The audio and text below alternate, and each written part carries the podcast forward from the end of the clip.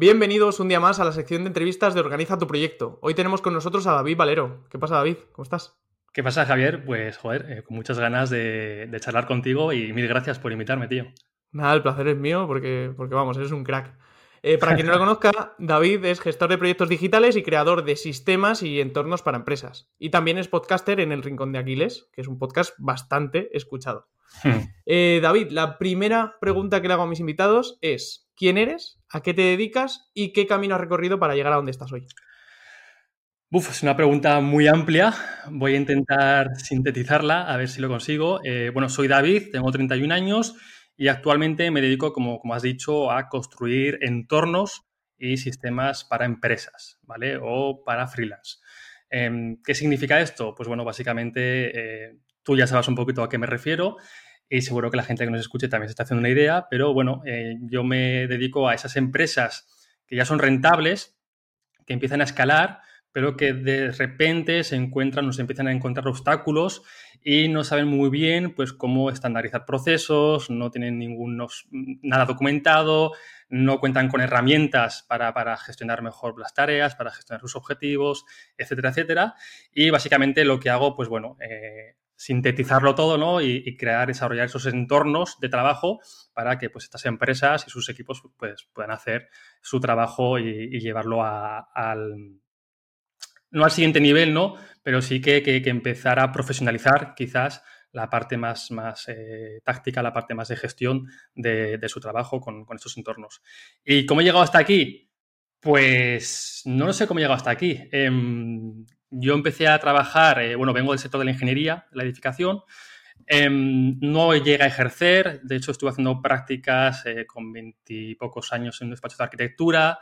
Eh, pero bueno, fue cuando ocurrió la crisis del 2008, veníamos de, esa época donde, pues bueno, la parte de arquitectura, la parte de ingeniería técnica, pues bueno, estaba, estaba pasando una mala época. Enseguida transicioné a, a, la parte más mecánica, al sector más mecánico, a la ingeniería mecánica. Estuve trabajando durante tres años en una ingeniería de motores y, y transmisiones. Y bueno, em, pues me pasó un poquito lo que nos ha pasado muchas personas, ¿no? Eh, tenía 26 años, tenía un sueldo fijo, tenía eh, una vida casi ya resuelta, ¿no? En ese, en ese aspecto y me frustraba bastante.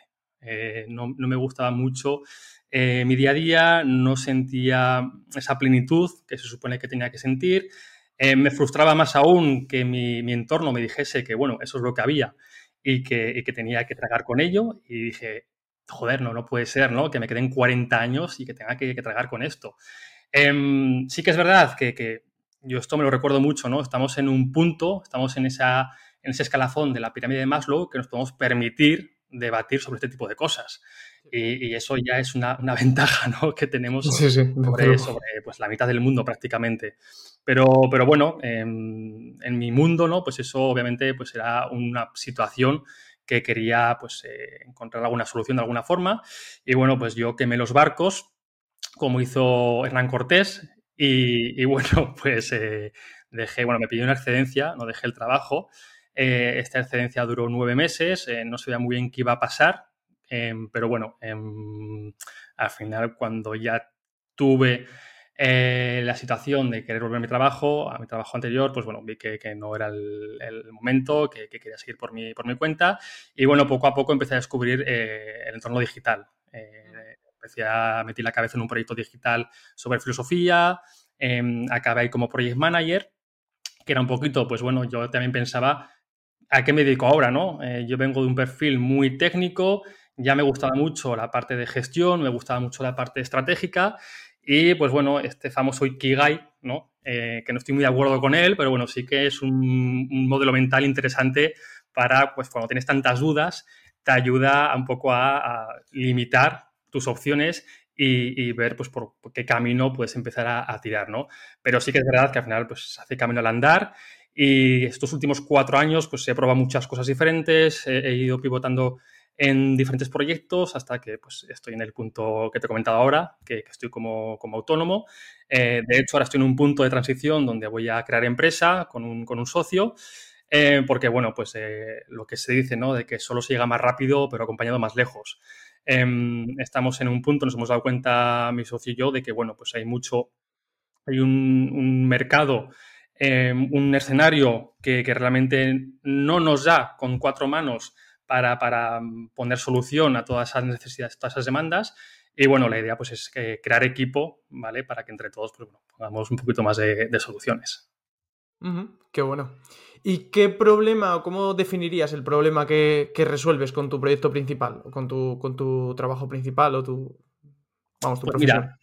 Em, yo acabo, digamos que, yo diferencio siempre como dos pilares básicos en mi, en mi forma de eh, solventar estos problemas que tú dices, ¿no? La parte de personas y la parte de procesos cuando yo hablo de gestión de proyectos, eh, pues muchos empiezan a pensar en procesos, empiezan a pensar en herramientas, pero fíjate, Javier, que a mí cuando me viene un CEO o cuando me viene un dueño de una empresa, me dice, David, necesito ayuda por esto y por esto, no me viene precisamente y me dice, oye, David, es que necesito que me diseñes un mapa de procesos o necesito que me eh, diseñes un espacio de trabajo en, X herramienta, por ejemplo, Notion, que también sé que tú trabajas mucho con ella.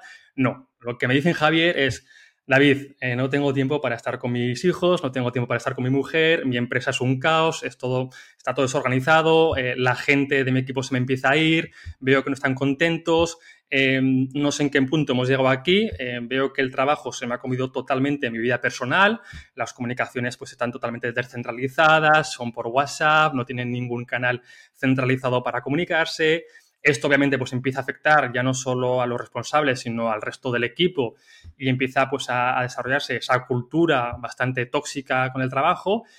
Y me, pues me los encuentro en ese punto, ¿no? De David, no sé muy bien qué hay que hacer para solucionar esto, eh, ayúdame, porque realmente estas personas no saben ahora cuál es el siguiente paso, cómo se empieza a poner solución a ese tipo de, necesidades, ¿no? Entonces, bueno, ahí es donde, donde entro yo y donde pues empezamos a, lo primero, lo más importante es hacer un buen diagnóstico de los problemas, que esto pues Ray Dalio en su libro Principles em, hace mucho énfasis, ¿no? Que es muy importante, casi más importante que la propia solución, el hacer un buen diagnóstico de los problemas. Porque si tú vas al médico Javier y dices que te duele la tripa y te dice el doctor, pues toma, toma esta pastilla y mañana estarás bien, ¿no? Pero si ese dolor de tripa resulta que te viene, pues porque también tienes o llevas un año comiendo algo que no debías de comer, pues si no te diagnostican correctamente de dónde te viene ese dolor de tripa, pues la solución no va a ser la adecuada. Y es lo que me he dado cuenta que pasa a menudo, ¿no? Que se ponen soluciones pensando simplemente en, esas, eh, esos síntomas eh, próximos y no se hace un buen diagnóstico para ir a esos síntomas pues, más eh, fundamentales, ¿no? esas causas originales. Y una vez que ya sí que conseguimos detectar de dónde vienen, cuáles son esas causas principales de todos estos síntomas de la empresa, pues ahí es donde empezamos ya a desarrollar las, las soluciones, a implementarlas y obviamente pues acompañar en todo ese proceso a, a la empresa. Sé que quieres seguir escuchando el episodio y ahora mismo seguimos con él. Pero antes, Agarimo Studio, creador de la identidad y la estrategia de marca de Organiza tu Proyecto, quiere decirte algo pertenezcas. Para que sientas que cada minuto que inviertes tiene sentido. Para ser importante para las personas que te importan. Para que cada persona que te rodea te represente. Para que seas tal y como eres. Para que lo que eres y haces se proyecte. Para permanecer en la memoria. Y para que exista un futuro, un buen futuro. Para eso se trabaja el branding. Para ti, para los negocios y para el mundo. Ser para pertenecer.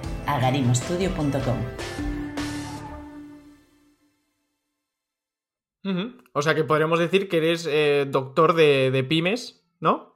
Por así decirlo. Y, sacas. Eso es, y sacas. Y traduces, traduces esas necesidades que, tiene ese CEO o esa, directiva de una, empresa a herramientas y a soluciones eficaces para, mejorar los flujos de trabajo y mejorar la cultura en general de, de esa empresa. Y ¿Este proyecto lo comenzaste tú solo y ahora eh, te has asociado o, empezó conjuntamente con alguien? O no, yo llevo como, autónomo ya, pues eh, va a hacer tres años, no, no, o sea, dando de alta, eh, no llega. Y mm, he estado solo hasta ahora. de hecho, yo empecé, bueno, estuve un año dirigiendo una agencia de marketing, que empecé como project manager, luego acabé dirigiéndola, luego estuve en una startup del sector del fitness Em, estuve un año trabajando con estas dos empresas eh, como autónomo, pero básicamente era casi un falso autónomo porque solo trabajaba con ellas y estaba como un interno. Y luego sí que ya estos últimos años sí que pues me salí de aquí y sí que he empezado a trabajar pues con, con más clientes de diversas tipologías. Y ahora recientemente pues estamos en ese proceso que te cuento de transición a, montar una empresa porque en este caso pues bueno, Joan, un, un compañero que además bueno, está en su oficina, que, que también está por ahí, Em, pues bueno, nos, conocimos y vimos que realmente pues, eh, estábamos haciendo cosas muy parecidas, estábamos queriendo llegar a, o teníamos ese propósito compartido, pero pues por falta de, manos, por falta de cerebros, por falta de recursos, pues nos era muy complicado llegar eh, por nosotros solos, ¿no? Entonces la idea pues es eh, alinearlos, alinearnos ya no solo para, trabajar los dos conjuntamente como dos autónomos, sino ya pues crear una empresa para pues, rodearnos de, equipo y rodearnos de gente pues obviamente mejor que nosotros y que, entre todos pues podamos llegar a, este propósito ¿no? que, queremos. Qué bueno. Y si volvieras a empezar de cero hoy, ¿qué harías?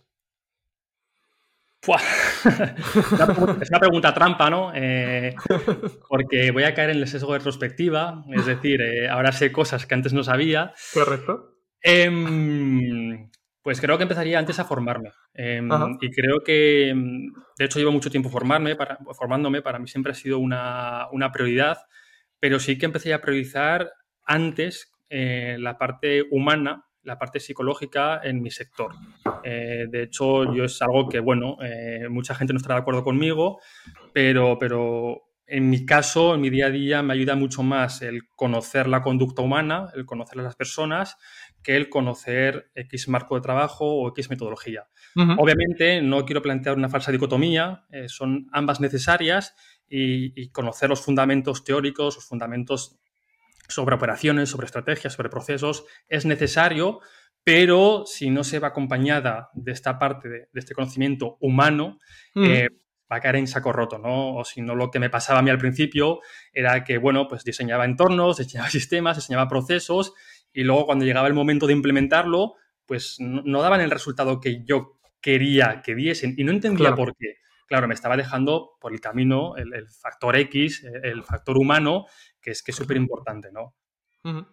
y, ahora que, vais a, pasar a formar empresa, ¿no? Y a lo mejor creáis un equipo a futuro y demás, ¿qué tendrías en cuenta a la hora de contratar a alguien?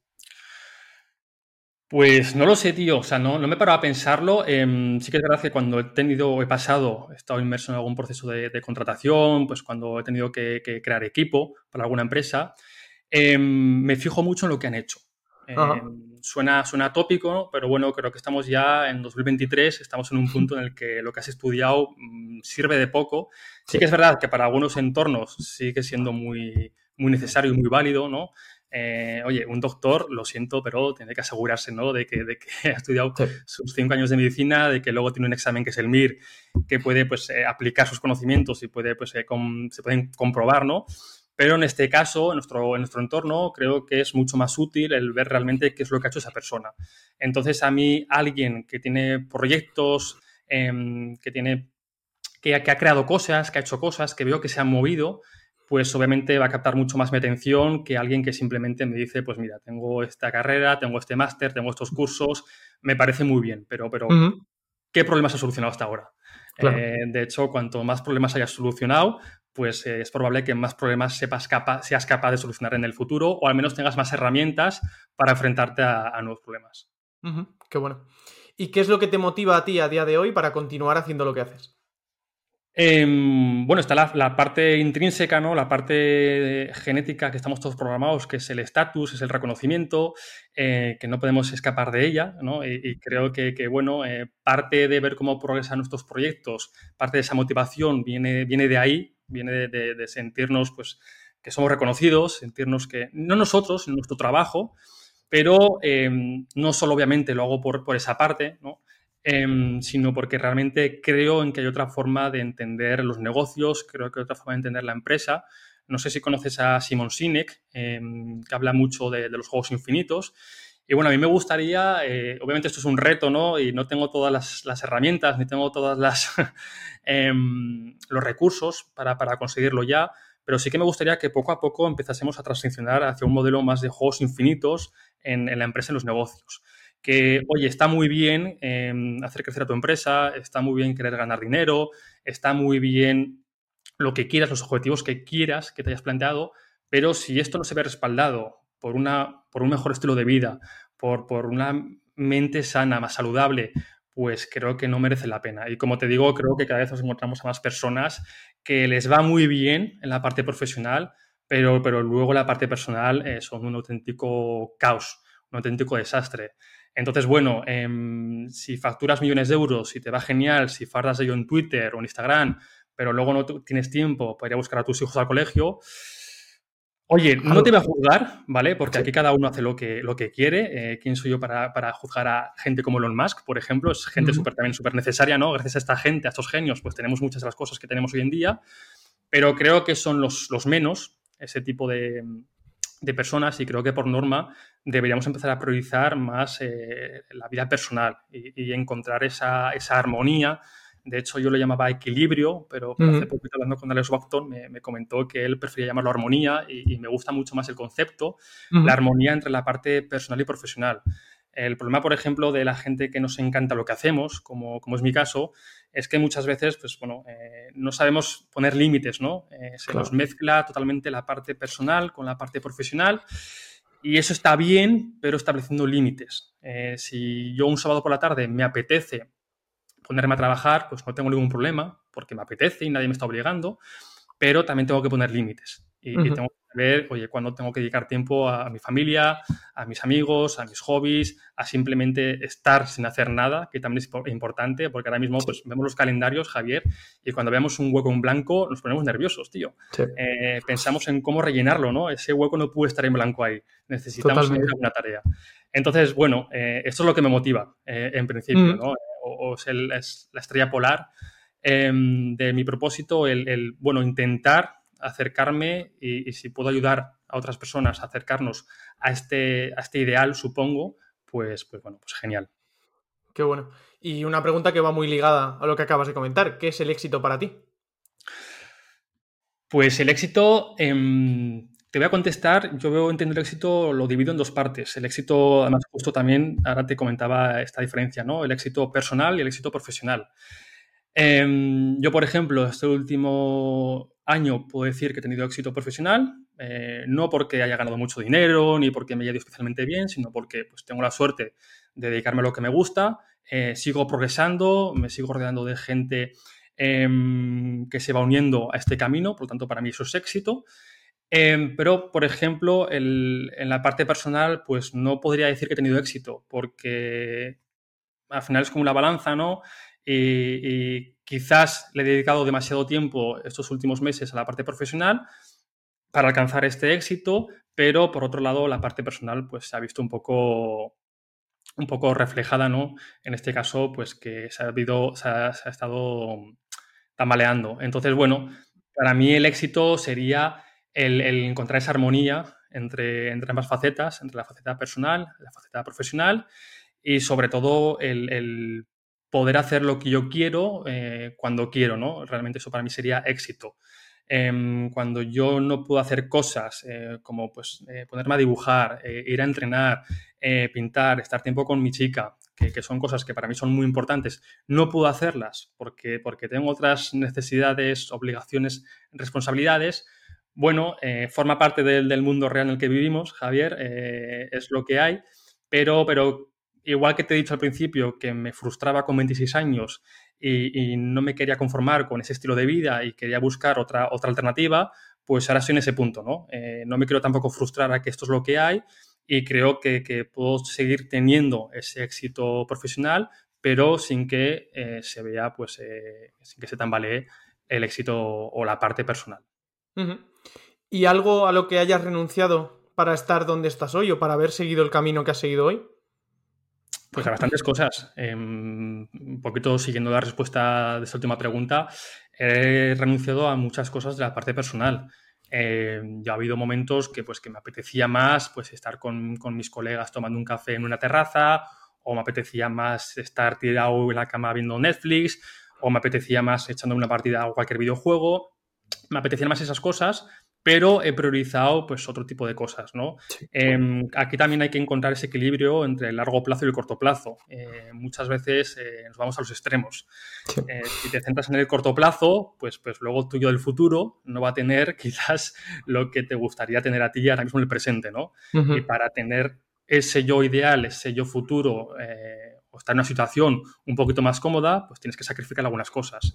Pero cuidado cuidado con pasarnos y sacrificar demasiado presente, porque al final estamos viviendo la vida en un pensamiento constante en un futuro que además es incierto, tío.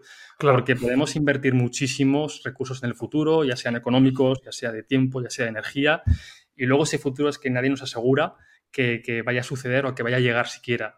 Entonces, encontrar ese, equilibrio es complicado, es complicado. Pues vamos a pasar a la parte de organización y quería preguntarte, ¿cómo es tu día a día? ¿Cómo es un día de David Valero? Pues mi día a día, em, yo me organizo en Notion, básicamente es la, herramienta core con la que, bueno, estructuro un poquito mis, mis tareas, mis proyectos, mis objetivos. Em, yo me despierto eh, me suelo despertar entre las 8 o las 9. Eh, de hecho, yo, Javier, era un animal bastante nocturno y estos últimos años me he tenido que forzar un poquito a regular esos, esos horarios porque, bueno, yo era de echarme a las 2 o las 3 de la mañana y eso era, era inviable para, para trabajar con clientes, como te puedes imaginar. Así que, que bueno, em, me levanto a las 8 o las 9 de la mañana y sí que intento sintetizar el trabajo hasta la hora de la comida o un poquito después, ¿vale? Sobre todo para no caer en esta ley de Parkinson, donde tendemos a expandir todo el trabajo durante todo el día. Y esto te lo digo porque, porque ha sido mi día a día durante muchísimo tiempo, ¿vale? Y más cuando eres autónomo, cuando no tienes horarios tan limitados, pues es muy fácil caer en, esta metodología, ¿no? Eh, bueno, pues eh, trabajo un poco ahora, ahora voy a hacer otra cosa, ahora me distraigo y al final son las 10 de la noche y sigues haciendo tareas que se supone que podrías haber terminado a las 12 de la tarde, ¿no?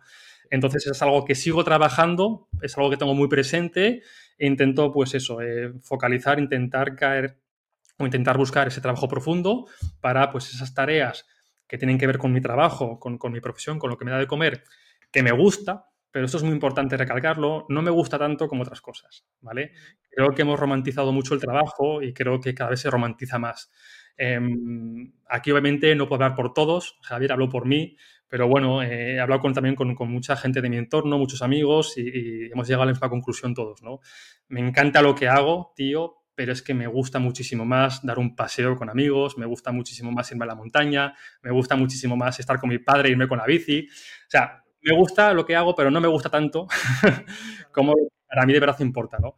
Entonces intento comprimir lo máximo el trabajo para tener más tiempo para dedicar solo a lo que de verdad me importa porque si no, pues caemos eh, irremediablemente en esta ley de Parkinson y en este estar pues pringado prácticamente todo el día. Entonces, bueno, yo tengo un sistema bastante sencillo eh, que básicamente me organizo por un lado las tareas, por otro lado tengo el, calendario y yo lo que hago suelo hacerlo el domingo por la noche o el domingo por la tarde, me planifico mi flujo de tareas de la semana siguiente. Es decir, yo tengo una estimación más o menos de cuánto me va a llevar cada tarea ya sabes que como humanos esa estimación es mm, algo horrible, o sea, no aprendemos nunca a hacer una buena estimación de tareas. Desde luego. Eh, si pongo, poco a poco voy aprendiendo, ¿no? Entonces, cuando mi primer sesgo me dice, o mi primer instinto me dice que me va a llevar una hora, pues ya pongo tres horas, ¿vale? y a veces me quedo corto.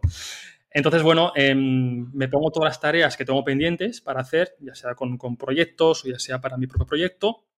Le, añado una estimación, le añado una, una fecha límite eh, para el día que me gustaría tenerla terminada y en base a eso me la voy planificando la semana, ¿no?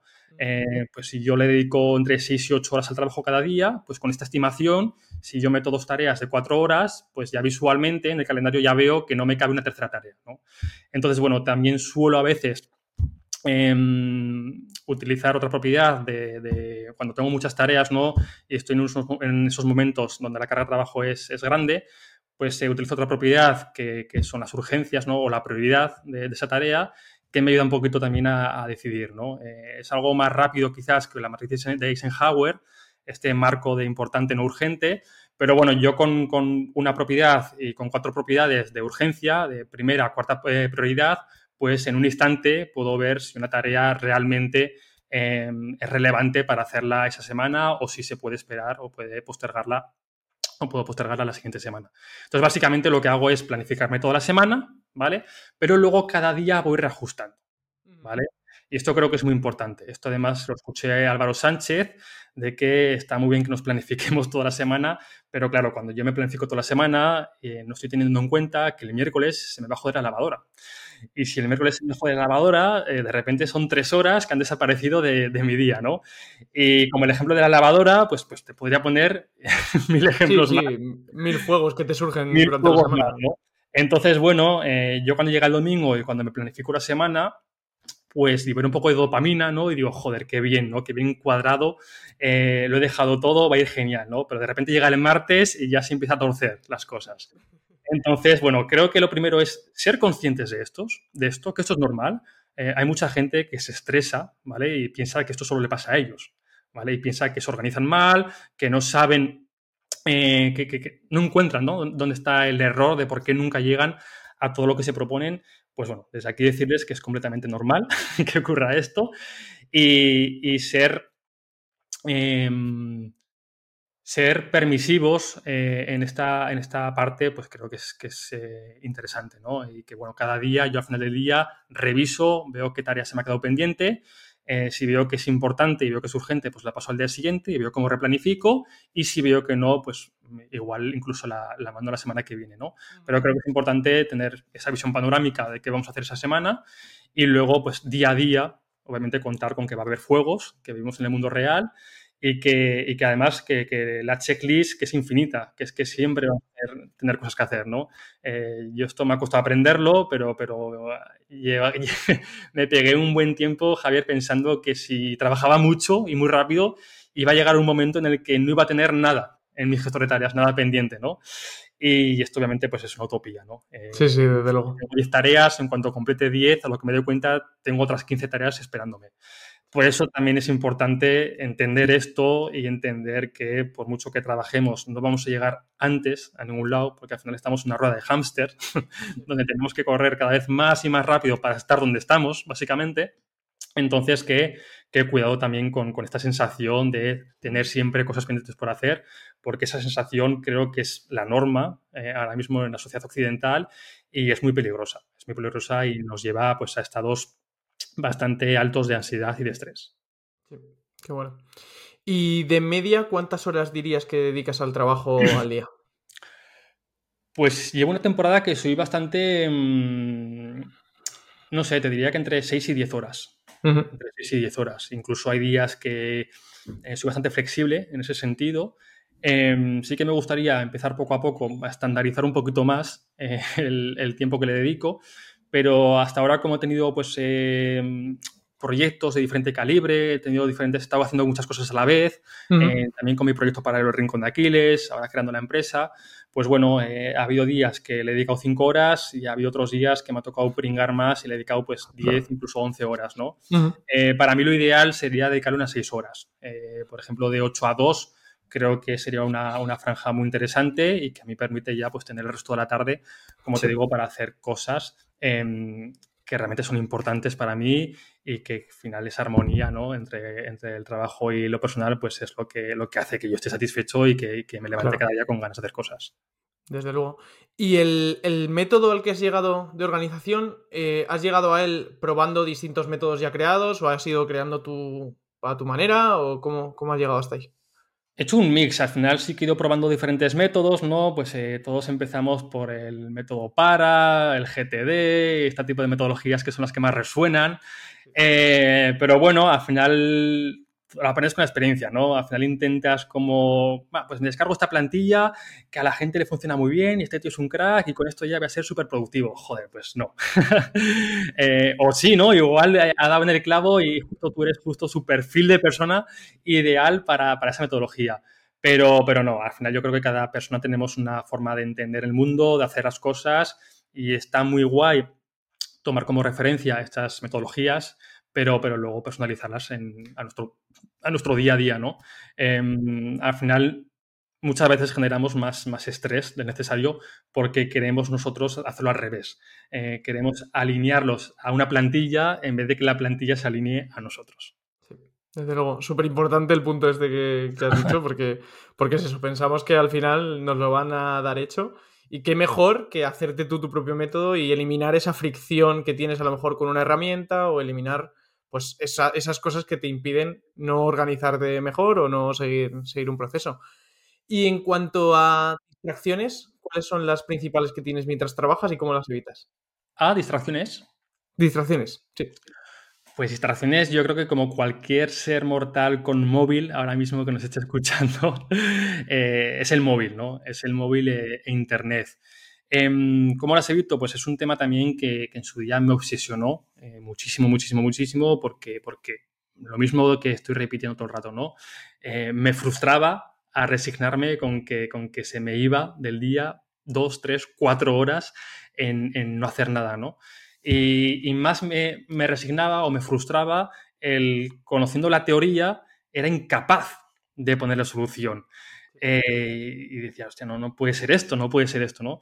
Entonces, bueno, em, llegó a mi, a mi vida el libro de James Clear, de hábitos atómicos, que es muy famoso, y bueno, pues cuando empieces a, empiezas a conocer un poquito cómo funcionan los hábitos, em, para generar nuevos hábitos como para destruir malos hábitos, oye, hazlo invisible, hazlo em, que no te guste, ¿no? El consumir, el, repetir ese hábito, pues cuando empiezas a entender un poquito cómo funciona tu cerebro con el tema de los hábitos, pues es un poquito más sencillo, ¿no? Entonces, básicamente es que el móvil es muy sencillo realmente. el, evitarlo, ¿no? Es tan sencillo como ponerlo en modo avión y dejarlo en otra habitación, ¿no? Internet, por ejemplo, en mi ordenador, que es donde trabajo, pues tengo aplicaciones como Freedom o como Culturkey, creo que se llama la otra, donde yo tengo configurada una ventana de tiempo en el que no puedo meterme en ninguna red social. O a YouTube, por ejemplo, que básicamente es lo que, pues yo sin querer a veces, ¿no? Pum, inconscientemente estabas en Twitter y dices, ¿cómo he llegado hasta aquí, no? Si, si estaba ahora mismo eh, haciendo otra cosa y de repente estoy en Twitter y no sé muy bien, o sea, ni siquiera he sido consciente de cómo mis manos, ¿no? Abrían la ventana y abrían, abrían Twitter. Entonces se trata de ponértelo difícil, lo complicado. Eh, muchas veces la, disciplina no es suficiente, ¿vale? Para, em, evitar estas tentaciones. Entonces, la disciplina es muy importante, también se entrena, pero cuando no es suficiente, vamos a hacerlo fácil, ¿vale? Y esto podemos dar la vuelta y funciona para adherir un nuevo hábito. Si, Javier, si tú quieres empezar a leer más, pues es mucho más probable que empieces a leer más si empiezas a tener libros por casa o al lado de tu escritorio, que si no tienes libros pues las distracciones funcionan un poco como los bombones, ¿no? Si no quieres comer bombones, no compres bombones, no tengas en casa bombones, porque cuando te entre el hambre, pues irás a la cocina y tendrás los bombones. En cambio, si no tienes bombones, pues te va a causar muchísima más pereza y vas a tener mucha más fricción el ponerte las zapatillas, ponerte la cazadora, bajar al supermercado, comprar bombones. Es posible que lo acabes haciendo, igual que es posible que te levantes y ves a la habitación y cojas el móvil y lo desbloquees y te lo traigas otra vez, pero es mucho más improbable. Al final te lo estás poniendo un poquito más fácil a tu yo del futuro y como cualquier hábito, pues al final eh, se va haciendo mucho más sencillo la repetición de este, de este, hábito, tanto para generar un nuevo hábito como para deshacernos de, un mal hábito. qué bueno. Y hablando de hábitos, ¿tienes algún hábito que te haga ser más productivo? ¿O alguna rutina que te haga eh, el, foco, es que básicamente te lo resumiría todo en tener foco, tío. Eh, justo ayer hablaba con unos amigos, creo que el foco es que es la habilidad, si no es ya la habilidad más demandada, eh, va a ser la habilidad más demandada, de, de, todas y con diferencia. O sea, quien sepa estar concentrado en lo importante durante una ventana importante de tiempo, es que se va a pasar el juego en modo fácil. o sea, ahora las, las distracciones son la principal quimera de la productividad, eh, de, nuestra energía, em, de nuestros pensamientos. Entonces, quien consiga mantener eh, esa concentración en lo que hace, quien consiga no distraerse con, todos los inputs que nos bombardean por todos los lados, eh, pues va a ser la, la metabilidad, ¿no? Podríamos, podríamos llamarla. Así que, que, el foco, también te tengo que confesar que precisamente no es mi mejor habilidad, pero precisamente por esto es la que más tengo presente y la que más últimamente estoy entrenando para, oye, pues ser capaz de, como hacía hace años, de estar leyendo un libro durante dos, tres horas sin tener que estar pendiente eh, de mirar el móvil o que los pensamientos se me vayan a cualquier otra cosa. Qué bueno. Pues hablando de habilidades, ¿qué habilidades consideras esenciales para, emprender en, en, tu sector o emprender online? Hostia, em, bueno, creo que el foco es una de ellas, por, rescatarla. Y mm, no sé, tío, em, diría que la principal habilidad que se necesita para, para emprender en general es el, es la gestión de la incertidumbre. Es, creo, que, creo que en el emprendimiento es todo incertidumbre. De hecho, cuando eres asalariado, también es incertidumbre, aunque no lo sientas así, pero realmente también te pueden despedir en cualquier momento, ¿vale? Pero sí que notas una cierta seguridad, em, pero creo que esta seguridad cuando eres emprendedor no la tienes por ningún lado. Eh, tienes que estar todos los días pendiente de que salgan las cosas, Em, y lo que te he dicho antes, ¿no? ya no de que salgan las cosas, es que cada vez siento que tenemos que ir más rápido simplemente para mantener lo que tenemos. Vivimos en una sociedad súper, súper acelerada en el que, bueno, por ejemplo, ahora puedes poner el ejemplo que está muy en boca de todos de la IA, ¿no? De las inteligencias artificiales, el chat GPD. Joder, yo cuando escucho a la gente o leo a la gente que nos va a hacer más productivos, yo tengo serias dudas, eh, porque, tío, no me imagino a nadie diciendo, joder, eh, lo que antes me costaba cuatro horas, me ha costado una hora, ¿vale? Hacerlo gracias a la IA y esas tres horas las estoy dedicando a mm, pasear con mis hijos. Eso no creo que ocurra. Eh, lo que va a ocurrir es que vas a estar las mismas cuatro horas que estabas antes y en vez de un artículo harás diez, ¿vale? Pero harás diez porque tu competencia también tiene las mismas herramientas y va a hacer diez. Entonces, si tú no haces diez, te vas a quedar atrás. Entonces, creo que nos está dando una ventaja competitiva que va a durar muy poquito porque en cuanto todo el mundo haga uso de, estas sillas, pues esa ventaja competitiva ya se ha perdido, ¿no? Entonces creo que no nos va a hacer más productivos, sino nos va a hacer pues, más dependientes y que tengamos que ir pues, más rápido, ¿no? Y de aquí pues eh, la incertidumbre, ¿no? Y también esta gestión de, la ansiedad, la gestión del estrés y el foco. Creo que, las tres habilidades se relacionan muy bien entre ellas. Eh, para mí, tener foco y además saber discernir entre qué es lo importante y qué no es tan importante em, y no caer en esta, en esta aceleración constante es muy, para mí es, primordial, ¿no? Em, sí que es verdad que las reglas del juego son las que son y que si quieres emprender mm, vas a tener que competir, te guste o no. Eh, hay una frase que me gusta mucho que dice que la mejor manera de competir es no competir, pero en el, en, el, en un modelo práctico a veces es muy complicado, ¿no? Eh, eh, llevarlo a la práctica y más en los, al principio, ¿no? Eh, llega un momento de que quizás sí que te vaya muy bien y te puedas salir un poco de esas reglas de juego y puedas diferenciarte muchísimo como para no tener que competir de manera directa, pero creo que al principio, pues, quien más, quien menos va a tener que competir. Y por eso es muy importante también no perder el foco entre lo importante y, lo, y lo menos importante, ¿no? Oye, ¿para qué estás emprendiendo? Eh, si tu máxima métrica en esta vida es comprarte un Ferrari, pues igual lo vas a pasar un, poco mal, ¿no? si emprendes, porque es probable que ese Ferrari no llegue ni en un año, ni en cinco años, ni en diez años, ¿no? Perfecto. Y te quería hilar un poco con el tema que has dicho de la IA, eh, que, lo hablamos nosotros el otro día por, WhatsApp y demás. Eh, el tema Internet abre muchas ventanas, como la tecnología que, nos está brindando la, inteligencia artificial, pero también eh, nos vuelve esclavos, ¿no? Como el, el tuit este que, veíamos de que hace 15 años eh, consultabas Internet para escapar de la realidad, por así decirlo, y ahora eh, desconectas Internet para un poco conectarte a la realidad, porque estamos más fuera que dentro de ella, ¿no? Y, y sí que es verdad que al, con este con estos avances, no se sabe si como humanidad avanzamos o, vamos para atrás. Y de verdad que es un debate que, tuve contigo que me pareció súper interesante. No va muy al hilo del podcast, pero creo que también da que reflexionar y que puede ser interesante para la audiencia. Em, no tengo tampoco ninguna opinión muy, muy formada, ¿no? Porque es algo muy, muy reciente. Es un tema que sí que lleva un tiempo obsesionando y estoy leyendo bastante sobre, sobre ello. De hecho, eh, has rescatado la charla hasta que tuvimos tú y yo. Pues la inteligencia artificial tenemos que ver que no es ChatGPD. Eh, de hecho, la lavadora es inteligencia artificial, el microondas también. O sea, llevamos muchísimo tiempo con estos avances tecnológicos que nos han hecho la vida más fácil, ¿no? El problema está, o donde está quizás el debate, es eh, a costa de qué, hasta qué punto nos empieza sea, ¿dónde empieza el punto en donde la inteligencia artificial, en vez de sumar, nos empieza a restar sin darnos cuenta? ¿no?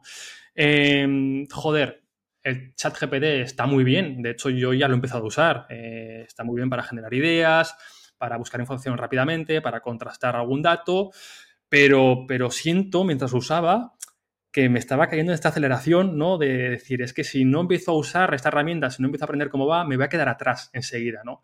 Entonces, no estaba sintiendo de que era más productivo. O sea, yo cuando lo he usado no me he levantado antes de la silla, tío.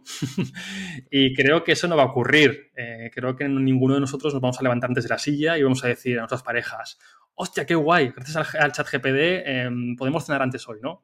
Eso no creo que, ocurra. Em, lo que va a ocurrir es lo que hemos comentado antes, o lo que creo que va a ocurrir es que simplemente vamos a estar en el mismo punto, pero obligados a ir más rápidos y hacer más cosas. Entonces, bueno, eh, quizás mucha gente no esté de acuerdo con esto, ¿no? Y diga que, esto realmente es, pues, es bueno para la humanidad, son avances tecnológicos y seguramente pues haya mucho de bueno en todo esto, pero tengo yo una sensación de que nos vamos a dejar mucha humanidad en, los próximos años. Eh, ahora serían herramientas, ya no el chat GPD, pues sería una herramienta, por ejemplo, de que te permite grabar un podcast eh, simplemente recopilando tu voz durante tres segundos, es capaz de replicar tu voz eh, incluso con la entonación y tu acento, ¿no? Por lo tanto, escribiendo un guion que encima te lo puede escribir otra máquina, o sea, llega un punto que puedes, puedes generar, Javier, un podcast sin estar presente en ningún lado porque también hay herramientas ahora que van a ser capaces de duplicar tu persona en tiempo real y vas a poder grabar incluso vídeos donde no estás tú, donde realmente es un, bot, ¿no? Una inteligencia artificial. Entonces, no sé, igual ya me estoy haciendo mayor, tío, pero no le veo mucho la, gracia. Em, yo sí, tú tienes un podcast, que es este, yo tengo otro podcast, por lo tanto creo que compartimos esa ese propósito, ¿no? Ese, también ese hobby de, aprender, de compartir. Para mí la gracia está en el proceso, tío. Para mí la gracia está en leer libros, charlar con gente, escribir guiones, traer a gente a mi, a mi podcast, igual que traes tú gente a tu podcast, aprender con ellos, charlar. Si a mí me quitan eso, pues no sé, nos vamos a volver un poco imbéciles, me parece, a mí. Entonces creo que va a traer muchas cosas buenas, pero también va a traer muchas cosas eh, no tan buenas. Y, soy un poco, pues eso, eh, estoy un poco melancólico, ¿no? En ese sentido. Eh, por una parte, digo, joder, qué pasada, ¿no? Lo que es capaz de crear la inteligencia artificial y además ha surgido de repente, ¿no? Hace un año no nos imaginábamos este, este boom. Pero por otro lado, digo, joder, me da un poco de pena, pues un poco de pena, ¿no? Que se, que se vaya a perder poco a poco la artesanía al hacer las cosas. Qué bueno, totalmente de acuerdo. Pues vamos a pasar a la parte de redes sociales, ya que hemos hablado de crear contenido con, bots, ¿no? Pues vamos a, vamos a hablar de qué te impulsó a ti a crear contenido en redes sociales, que sobre todo donde eres más activo es en Twitter, pues eso, ¿qué te impulsa a, hacer eso? Pues bueno, em, tampoco creo mucho contenido como David Valero para redes sociales, eh, creo más contenido como David para Rincón de Aquiles, ¿vale? Ahí sí que es verdad que todas las semanas, pues eh, con mi compañero Sergio San Juan, pues eh, escribo guiones para podcast, escribimos artículos, em, genero contenido para las redes sociales del proyecto. De manera personal sí que genero muchísimo menos, pero el, por responderte y no irme por las ramas, por responderte a la pregunta de manera directa, Javier, em, la principal causa por la que yo me molesto, invierto tiempo en generar contenido, es el aprender, básicamente. Eh, no sé si conoces la técnica Feynman, que básicamente se trata en, pues bueno, Feynman, Richard Feynman es, un tío que, bueno, que admiramos bastante. Eh, Sergio y yo eh, era un físico que ya murió. Y bueno, se hizo bastante conocido por su técnica sobre aprender cualquier tema que te propusieras, ¿no? Básicamente él decía, una de las muchas cosas que decía, es que no era lo mismo saber algo que conocer algo. tú puedes saber lo que es una manzana, pero no conoces realmente lo que es una manzana. No sabes dónde crece las, manzanas, eh, cuánto tiempo eh, tarda en madurar una manzana. Es decir, hay mucha diferencia entre saber el nombre de las cosas y realmente conocerlas, ¿no? y, para realmente conocer, eh, saber sobre algo bien, pues él planteaba una técnica que básicamente se decía o se podía comprobar de que si tú eras capaz de explicar cualquier tema a un niño de 5 años, realmente sabías conocías ese, tema, ¿no? Em, y es una prueba además que es muy tonta, pero si a mí me pregunta eh, mi sobrino, que no tiene 5 años, tiene 10 años, me pregunta a qué me dedico, pues me va a costar bastante eh, explicárselo, ¿no? Entonces, igual no conozco tanto eh, mi sector, igual no conozco tanto lo que, lo que yo hago, ¿no? Eh, pero es una, es una, buena forma de, de, a ti mismo ver si realmente conoces tanto sobre un tema, sobre lo que tú te piensas, ¿no? Eh, porque aquí caemos también en el efecto Dunning-Kruger famoso de que tendemos a creernos que sabemos más de lo que, de lo que realmente sabemos, ¿no? Eh, entonces, bueno, que me estaba yendo ya por las ramas, al final, en esta técnica, una de las de los pasos que, que él proponía era el contárselo a los demás. ¿Vale? Al final, cuando tú cuentas, eh, no sé si te ha pasado, Javier, que te has leído algún libro o escuchado algún podcast y has tenido que ir a algún colega, algún amigo y hablarle sobre ese libro o sobre esa película o sobre un videojuego. Eh, y gracias a esa charla has interiorizado mucho más y es mucho más difícil que ese conocimiento se te olvide, ¿no? Pues básicamente es la excusa perfecta. Eh, realmente todo lo que Sergio y yo aprendemos, pues leyendo, estudiando, si luego nos obligamos, entre comillas, a compartirlo, nos obligamos a sintetizar el, conocimiento y vemos, oye, realmente esto que me he leído, ¿cómo puedo hacerlo para que lo entienda cualquier persona? ¿no? Pues en ese proceso de sintetizarlo y de compartirlo, pues es mucho más sencillo de que al final el conocimiento se vaya poco a poco adheriendo de verdad, ¿no? Porque si no, pues lo que ocurre que, que, te lees libros, libros y libros y, y, ya no te digo al año, te digo que a la semana prácticamente te acuerdas del título, del autor si llega y, y poco más. Sí, sí, sí. Como nos pasaba... Es, es, ese, ¿no? Es, es aprender en el proceso. Ajá, sí, el mismo, o sea, mi fin con el podcast es exactamente el mismo y es un poco lo que nos pasaba en, en el instituto, ¿no? Que al final te aprendías un tema, lo... Lo vomitabas. Lo vomitabas, no, no se lo contabas a alguien, no era algo que sentías como, como que te gustaba o que era propio y demás y se lo, lo compartías a alguien por gusto, sino que lo tenías que vomitar y ya está y a la semana siguiente ya mm, como si no, como si no lo hubieras visto. Y este contenido que creáis y que creas tú en concreto, eh, ¿lo organizas de alguna manera? ¿Utilizas alguna herramienta o, o algo? Sí, eh, la herramienta Notion otra vez eh, es la vieja confiable que utilizamos para, para casi Desde todo. Luego. Y bueno, básicamente tenemos un, un, workflow, un proceso muy sencillito en el que tenemos una base de datos donde diferenciamos por estado cada contenido, ¿no? Pues si está, es una idea simplemente, si es una idea ya activada, ya pasa a la siguiente fase, que es búsqueda. Una vez que ya hemos buscado eh, cómo vamos a crear ese contenido o sobre qué va a ir o cómo lo vamos a estructurar, pasa a la fase de creación, donde pues hacemos la creatividad y definimos o escribimos el copy. Una vez que ya está todo diseñado y está todo escrito, pasamos a la siguiente fase que es listo para publicar y la siguiente fase sería la de programado, que lo programamos en la herramienta de ya sea de Twitter, tenemos herramientas externas o de, o de Instagram, que son las redes sociales que tenemos en el Rincón de Aquiles y el siguiente estado, la siguiente fase ya es la de publicado, ¿no? Entonces básicamente tenemos como una especie de, pues imagínate un workflow con cuatro o cinco fases donde cada pieza de contenido va pasando por, por esa fase eh, como si fuera un modelo Kanban, ¿vale? No lo tenemos en un tablero Kanban, pero, pero básicamente para que la gente se haga, se haga esa idea, es como, como un tablero Kanban. Y luego debajo tenemos un formato calendario, ¿vale? Donde vemos, eh, pues eso, un calendario editorial al uso, donde vemos cada día qué pieza de contenido se va a publicar y en qué plataforma. Y así es Instagram, es Twitter y también pues eh, nos, nos, resaltamos la etiqueta del estado de esa, de esa, pieza de contenido, ¿no? Oye, si mañana tengo que publicar un hilo en Twitter eh, y lo tengo pendiente por hacer, pues bueno, me, me pongo las pilas, ¿no? y es un aviso para, para hacerlo. Qué bueno. Pues vamos a pasar a la última parte de la entrevista, que me gustaría saber de qué formas sigues aprendiendo a día de hoy y cómo te gusta eh, coger ese conocimiento. Hmm. Bueno, eh, el Rincón de Aquiles eh, creo que, que, que abarca eh, toda la respuesta. Al final, el Rincón de Aquiles es mi, mi, mi excusa, mi mejor excusa para, para, seguir aprendiendo, ¿no? Y lo bueno del Rincón de Aquiles es que al final abarca todo el conocimiento de la humanidad. Es decir, eh, hablamos de filosofía, psicología, eh, hablamos también de empresa, hablamos de, nutrición, de entrenamiento, hablamos de, de libros, hablamos de historia, hablamos de finanzas.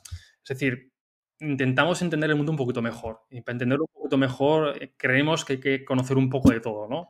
Eh, luego sí que es verdad que, pues, mm, como este modelo T, ¿no? Que proponía Marcos Vázquez, pues, puedes profundizar en algunos aspectos, pero, pero esta barra horizontal, la T, cuanto más extensa sea, pues creo que mejor, ¿no? De hecho, creo que también Marcos Vázquez decía algo así como que hay que saber un poco de todo y un mucho de poco, ¿no? Eh, y esa es la idea, ¿no? El rincón de Aquiles es la barra T, eh, no profundizamos mm, en casi nada. Eh, quizás la toma de decisiones y el aprendizaje sean los temas que más profundizamos, pero intentamos abarcar pues, pues, todas esas cuestiones, esas inquietudes que no entendemos del mundo y cuando las entendemos, pues empezamos a devorar libros, empezamos a devorar todo lo que vemos por ahí, artículos, podcasts, para pues sintetizarlo y devolverlo otra vez pues un poquito más masticado ¿no? y más diluido para que la gente pues también siga ya profundizando. Em, y luego referente a, mi, mi, carrera ya como, como gestión de proyectos, pues como no tengo ningún, ningún proyecto que me dé esta, esta, excusa para aprender, pues sí que por mi cuenta, pues bueno, eh, voy, voy leyendo libros que me van recomendando, que voy encontrando por gente em, que sigo por Twitter, compañeros del sector, podcasts eh, como el tuyo, por ejemplo, y bueno, es mi, mi, forma de aprender, ¿no? Porque además no, no hay... Mucha gente me preguntaba al principio, ¿no? Oye, ¿cómo puedo ser project manager? Es que no hay ninguna carrera que, que sea de project manager, ¿no? Y creo que además hay mucho desconocimiento, ¿no? De cómo llego ahí, eh, y a veces no sabía ni cómo explicarlo, ¿no? Es que he hecho tantas cosas que no sé realmente trazarte un, un, roadmap, ¿no? Para que tengas muy claro qué estudiar y qué no estudiar. Eh, entonces, bueno, eh, me voy empapando poco a poco y sí que es verdad que esta parte que hemos hablado al principio, la parte psicológica, la parte humana, sigue siendo un, vamos, un pilar súper importante para mi profesión y mi día a día. Sí, sí, desde luego, porque al final, como project managers, con lo que más tratamos es con personas que son las que van a hacer esos proyectos. Y, si pierdes esa parte humana y no tienes una buena comunicación con tu equipo, el resultado del proyecto no va a ser bueno, seguro. Pues eh, te quería preguntar ya que me des tres recomendaciones de libros, que bueno, tendrás un montón, pero bueno, si quieres tres o si quieres soltar alguna, alguna más, la, la que quieras. Me apunto la de Betos Atómicos, Vale, em, ese sería uno, voy con tres más, si te parece. sí, eh, perfecto. Para mí el esencial, eh, siempre lo recomiendo, es el de Principles, Principios de Rey Dalio. Em, te guste o te dediques o no a la gestión de proyectos, eh, creo que es un, es un libro que, te va a gustar, le va a gustar a todo el mundo. Eh, se divide además en la parte de principios personales y principios profesionales y además se relacionan mucho entre sí. Y bueno, es un tío que después de llevar, pues no sé si lleva 30 o 40 años de, profesión, es CEO de una de las empresas más mm, tochas americanas sobre inversión. Eh, ha aprendido mucho en esos 30 o 40 años de experiencia y te lo cuenta, ¿no? Además tiene una manera de entender el mundo eh, muy alineada y de entender los negocios muy alineado a lo que hemos hablado al principio y, vamos, es mis libros favoritos. Em, pensar rápido, pensar despacio de Daniel Kahneman, creo que es otro básico en la toma de decisiones y, entender por qué decidimos eh, cómo decidimos, ¿no? Eh, habla de los tipos de, de, toma de decisiones, el tipo 1 y el tipo 2, y bueno, creo que es súper interesante y, sirve además, si, si, se le quiere buscar también una utilidad, eh, para cualquier profesión va a, ser, va a ser útil, ¿no? El aprender a decidir mejor el aprender o el conocer mm, cómo, cómo, cómo, funciona el proceso de toma de decisiones de las personas, pues eh, siempre va a ser un, punto a favor, ¿no? Y mm, el otro te diría, uno que me leí hace poquito, que además, bueno, es, es muy reciente, que es el de Upgrade, de David Alayón y Mónica Quintana. bueno, son unos auténticos cracks. Y es un, bueno, de hecho lo tengo, lo tengo por aquí, eh, el libro, eh, se llama Upgrade, Desarrolla tu perfil a prueba de futuro.